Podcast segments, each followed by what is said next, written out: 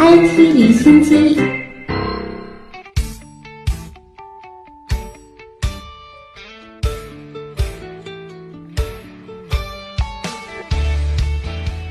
IT 离心机关注科技热点。随着无人机在日常生活当中广泛的应用，安全隐患增加，国内多个机场、小区都曾遭受无人机恶意入侵。近日，我国最新型电磁干扰式无人机反制系统投入使用，成为名副其实的低空守卫者。我们一起来听央视的报道。这个大眼睛还捂着耳朵的机器人，就是我国最新型的电磁干扰式无人机反制系统。它的系统核心来源于航天技术。产品采用无线电侦测加光电搜索的复合探测手段，可实现对低空无人机的全天时预警探测。这个系统啊有三部分组成，一个呢是中间这个是一个光电搜索的一个系统，然后这边呢是一个呃无线电侦测的一个系统，这边呢是一个电磁干扰的一个系统。处置的方式呢有两种，一个呢是无线电的这个这个侦测，然后呢诱惑到一个指定的一个区域进行让它一个迫降。第二个呢，就是电磁干扰。电磁干扰呢，就是驱离。原来这台大眼睛的机器人负责三百六十度旋转搜索，一旦发现目标后，系统可进行自动跟踪识别，并引导电磁干扰设备对入侵无人机进行有效处置，使其降落。据介绍，这套系统能够发现并处置三公里以内、三十厘米以上的微型旋翼无人机，目标批次不少于四十八批次。无论是下雨还是极寒，这套设备都可昼夜工作。咱们这个系统啊，也是这个，呃，采用被动的探测，就是比较安全、比较绿色，也经济也高效，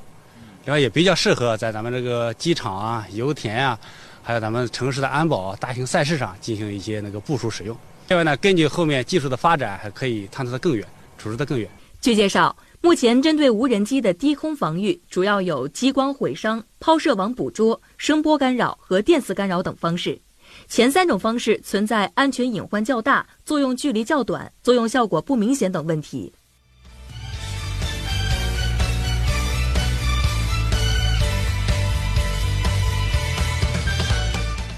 再来关注互联网安全方面，最近 YourSniff 木马病毒新变种在全球范围内泛滥。并且保持每日更新的活跃态势，持续作恶，窃取用户隐私数据。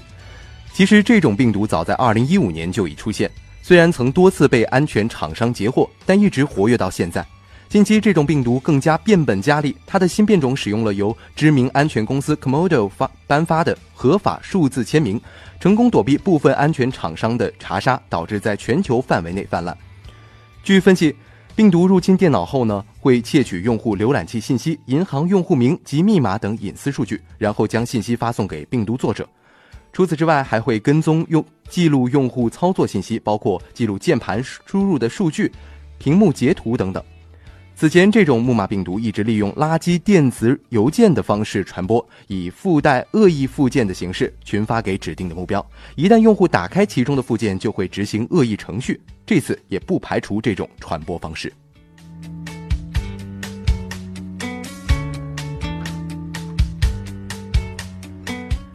继续关注 IT 产业热点。二零一七百度世界大会今天召开，百度公司董事长李彦宏在大会上指出。目前，无人驾驶技术已经成熟，预计明年七月，百度和金龙客车合作生产的无人驾驶小巴车将实现量产。此外，百度也与江淮北汽等合作伙伴联合推出更多款车型的无人驾驶汽车。百度无人驾驶车项目于二零一三年起步，其技术核心是百度汽车大脑，包括高精度地图、定位、感知、智能决策与控制几大模块。通过车联网、车与车之间、车与交通设施之间互联，无人车可以科学判断信号灯、道路车辆等信息，提高出行的效率。目前已经完成测驾驶的测试，并在多个城市进行实际路况试点。预计到无人车正式商用时，与无人工驾驶相比，综合价格不到后者的三分之一。人工智能不仅意味着无人驾驶，也能更好地帮助普通车辆安全出行。在现场李彦宏展示了百度研发的疲劳驾驶监测系统可以对司机身体状况进行监测。一旦出现困倦系统会自动提醒他注意行车安全并播放欢快的歌曲来帮助提神。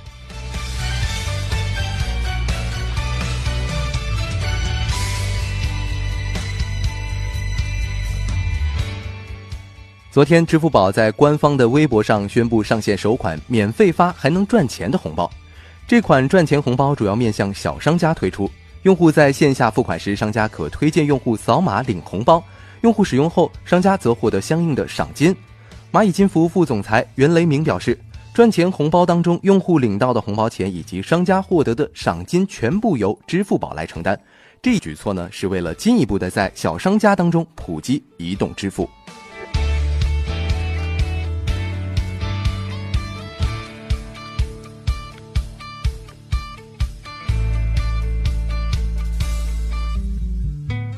阿里已向全国十三家门店免费提供 AI 时尚助手技术，以此激励消费者走向实体店。阿里希望人工智能可以提升顾客在线下零售店的体验。一家上海购物中心引进了 AI 时尚助手，助手不仅可以识别顾客手上所持的衣服，还能为顾客提供穿搭指南，变身私人的购物顾问。使用过 AI 时尚助手的顾客表示，有时走进商店，其实并不知道要买哪件，但有了它，选择会更加的专业、迅速。阿里的新零售研究团队开发这项技术，深信 AI 将会改变、塑造未来的零售业格局。这项技术能够产生巨大作用，是因为它可以进行深度学习，事先记忆储存数以万计的服装以及设计师的喜好。此外呢，针对不同的门店，AI 时尚助手会根据其库存选择穿搭。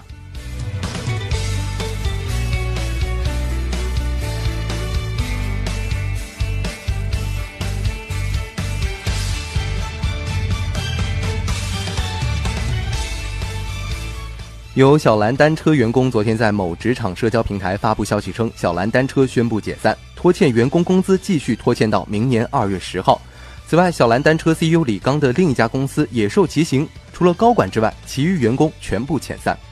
据公开资料显示，小蓝单车成立于去年十月，于今年一月完成四亿元 A 轮融资。曾有消息称，小蓝在三月份的 B 轮融已基本接近谈成，不过投资方在最后阶段没有了音讯。小蓝单车在用户中口碑一直不错，但与 ofo、摩拜相比呢，融资屡遭不顺的小蓝单车缺乏资本的助力，最终被市场淘汰。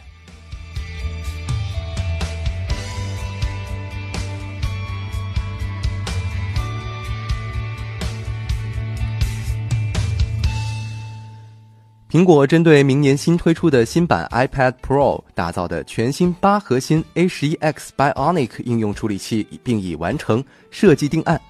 苹果十纳米 A11 Bionic 应用处理器是苹果的首款人工智能级芯片，搭载在最新款的 iPhone 系列上。根据芯片制造业最新消息，台积电和苹果已经开始合作开发新一代 A11X。Bionic 应用处理器目前已经完成芯片设计定案，预计明年会以七纳米制程导入量产，将搭载在二零一八年版的 iPad Pro 产品当中。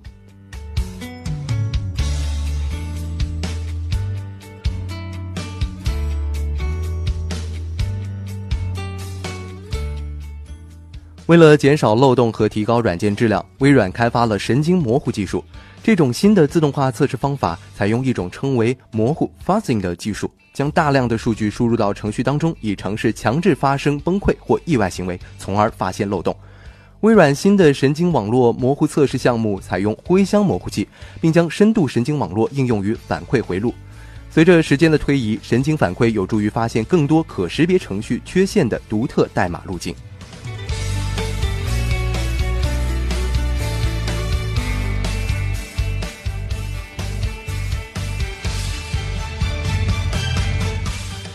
电动汽车制造商菲斯克本周申请了一项固态电池专利，不仅可将电动汽车的续航能力提高到令人震惊的八百零四公里，而且充电的时间也缩短到短短一分钟。